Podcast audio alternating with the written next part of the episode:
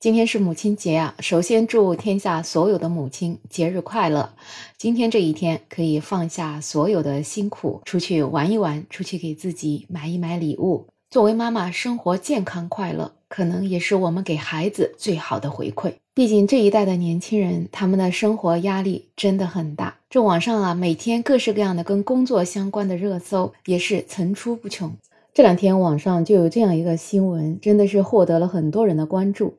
这个新闻的名字叫“疑似上海的雇主十四万月薪请保姆”。听到“十四万”这个词的时候，其实我还是蛮吃惊的。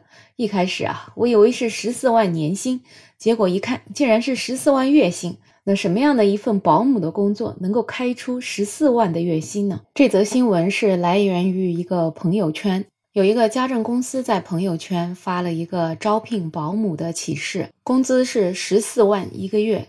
住在上海，但是呢是不需要住家的。工作时间是早上九点到晚上九点，服务一位太太。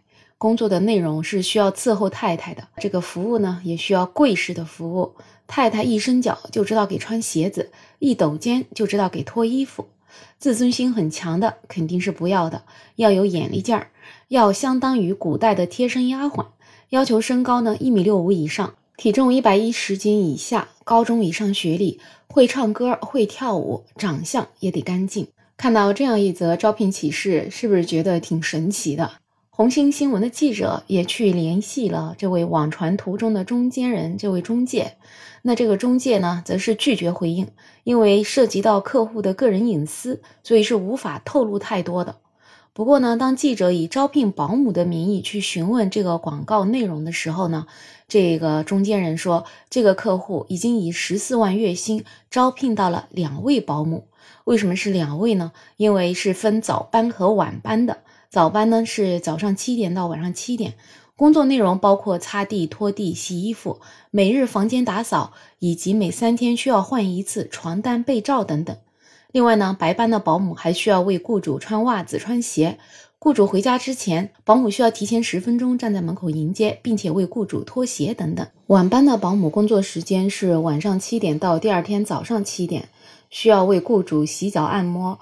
夜间呢，要准备水果，帮雇主倒水，为雇主放洗澡水，并且呢，对浴室进行清洁打扫。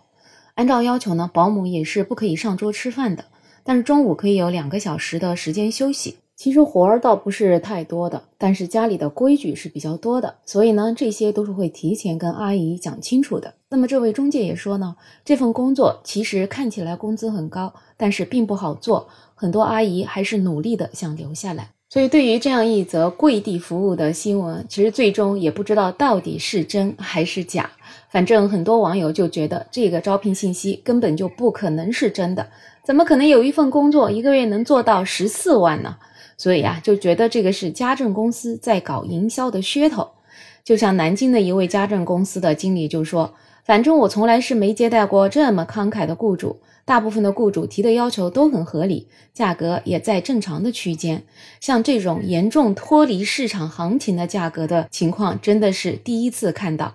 所以呢，也不排除确实是企业的营销手法。但是大千世界无奇不有，说不定也真的存在这样的小众消费群体。”那么对于这样一个新闻，网友怎么看呢？有一些网友就觉得，天哪，都什么年代了，还要要求保姆跪地服务，这怕不是又要回到从前了吧？这简直就是在侮辱从业人员的人格尊严呢！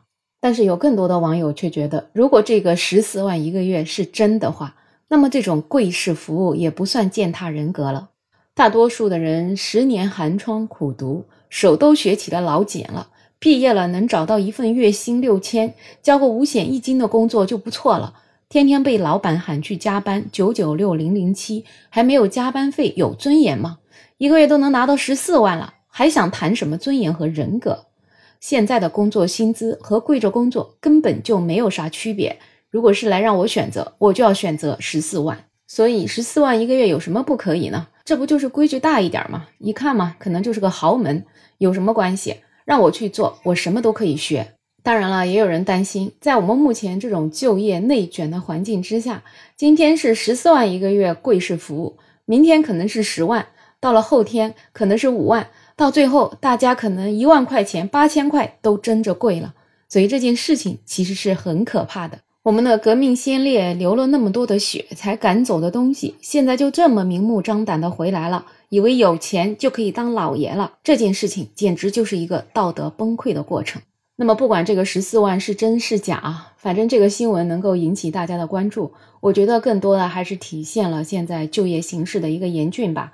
大家确实打一份工真的不容易，即使是五六千的工作，也要挤破了脑袋去抢。所以，如果真的有这么一份十四万月薪的工作，你会愿意提供贵式服务吗？欢迎在评论区留言，也欢迎订阅、点赞、收藏我的专辑。没有想法，也欢迎加入我的听友群，在绿色的软件上搜拼音“没有想法”，再加上二零二零。